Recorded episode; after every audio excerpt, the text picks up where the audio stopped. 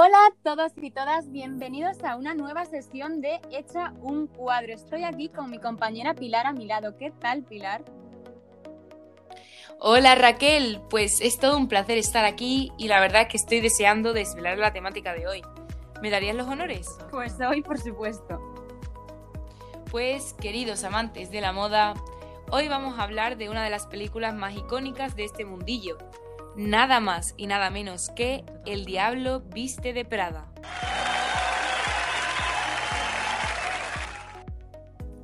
Así es, mi querida compañera. Vamos a hablar de la película más representativa del mundo de la moda, desde su lanzamiento en el año 2006.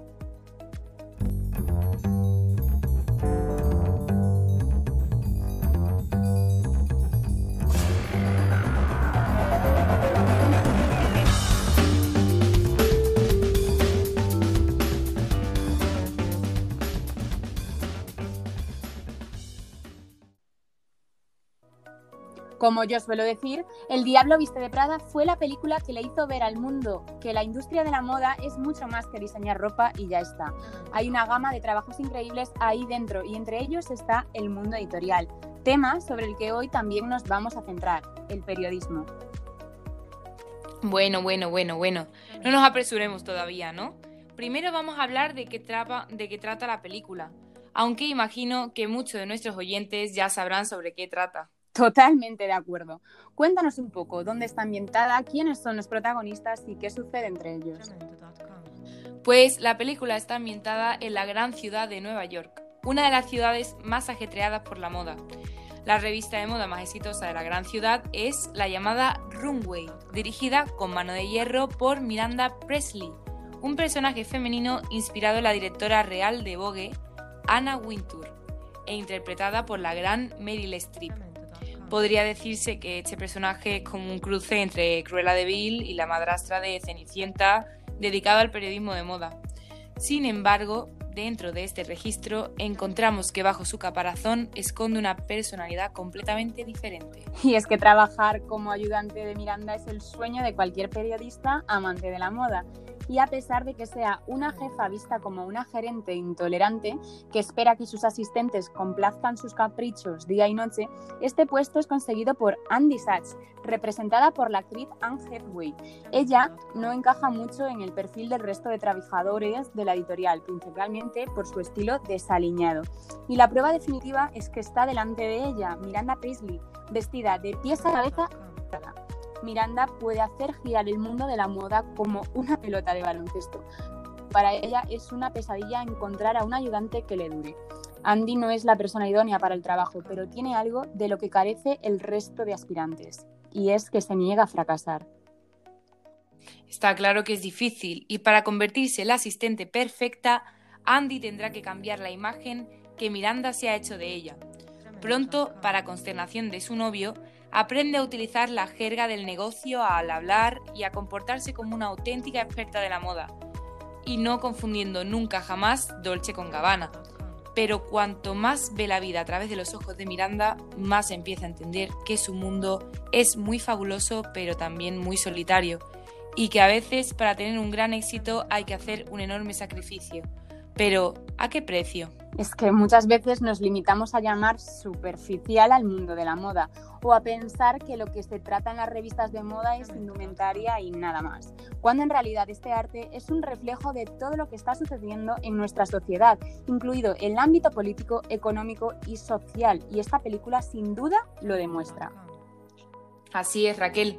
El Diablo Viste de Prada va mucho más allá que cualquier película centrada en esta temática, pero obviamente no podemos dejar pasar el increíble trabajo de vestuario que realizó Patricia Field, vestuarista también de Sexo en Nueva York. Y un dato importante, no había mucho presupuesto detrás de la película, entonces Patricia Field tuvo que mover mucho contacto personal.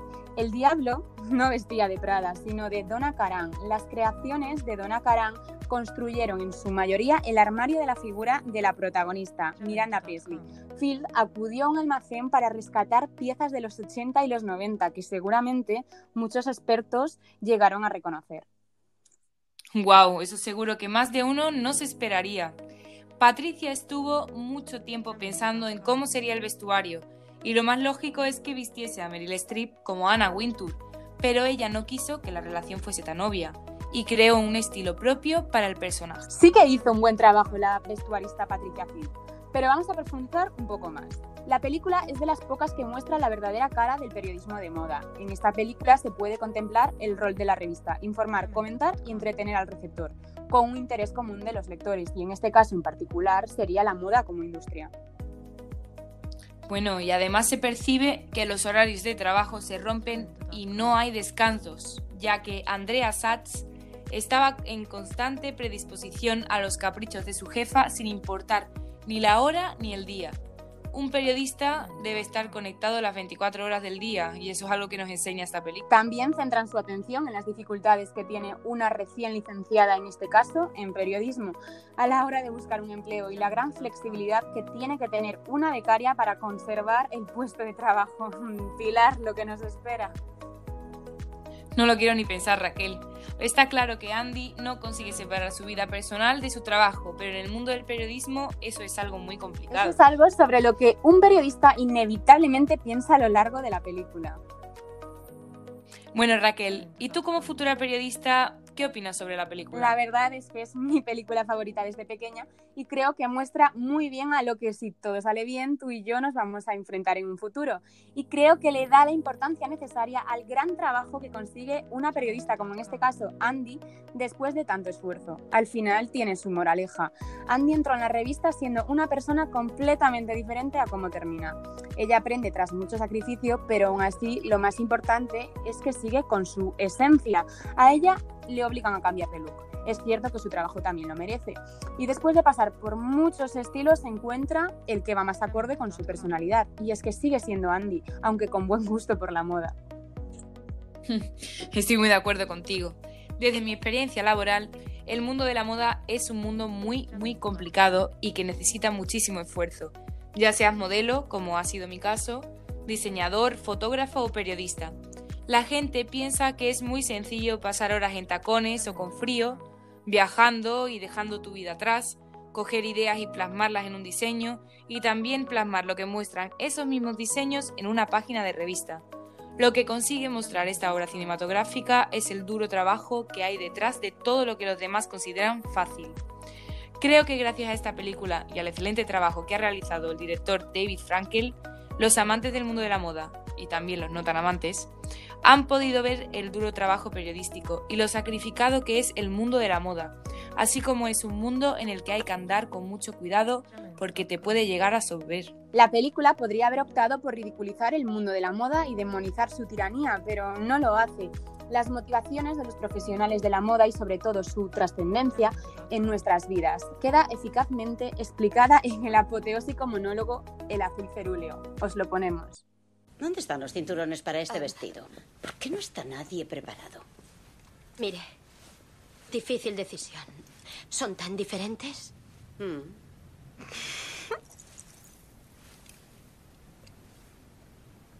¿Algo te divierte? No. No, no, no, no, no es nada. Solo es que los dos cinturones me parecen exactamente iguales. No sé, aún estoy aprendiendo sobre estas cosas. Y... ¿Estas cosas? Ah, de acuerdo. Entiendo. ¿Crees que esto no tiene nada que ver contigo? Tú Vas a tu armario y seleccionas, no sé, ese jersey azul deforme porque intentas decirle al mundo que te tomas demasiado en serio como para preocuparte por lo que te pondrás, pero lo que no sabes es que ese jersey no es solo azul, no es turquesa, ni es marino, en realidad es cerúleo. Hombre, está claro que en esta escena Miranda pone a Andy en su sitio, aclarándole que cada decisión estética que toma por muy despreocupada que pueda parecer, es consecuencia de la visión y el trabajo de miles de personas a las que ella está despreciando porque su labor no es intelectual. Eso sí que dejó callar a Andy. Nunca hay que despreciar el mundo de la moda. Entonces, en definitiva, Pilar, ¿por qué deberíamos considerar importante esta película? Porque, aparte de todo, fue estrenada al principio de la crisis económica, algo que no hemos mencionado, y debe ser considerada un referente para entender este duro periodo de nuestro siglo. La irritante mentalidad del por lo menos tienes trabajo, así que no te quejes. Está muy latente y conecta con nuestra generación y nuestros trabajos puente para conseguir algo mejor. No podrías haber terminado de mejor manera. Así que, queridos oyentes, no sé a qué esperáis si aún no habéis visto El Diablo Viste de Prada. Esperamos que os guste tantísimo como a nosotras. Como aspirantes a periodistas de moda es inevitable, ¿verdad? Bueno, pues hasta aquí el episodio de hoy de Hecha un cuadro. Ha sido todo un placer. Raquel, muchísimas gracias y hasta la Me próxima. ha encantado, Pilar, hablar contigo una vez más. Hasta la próxima.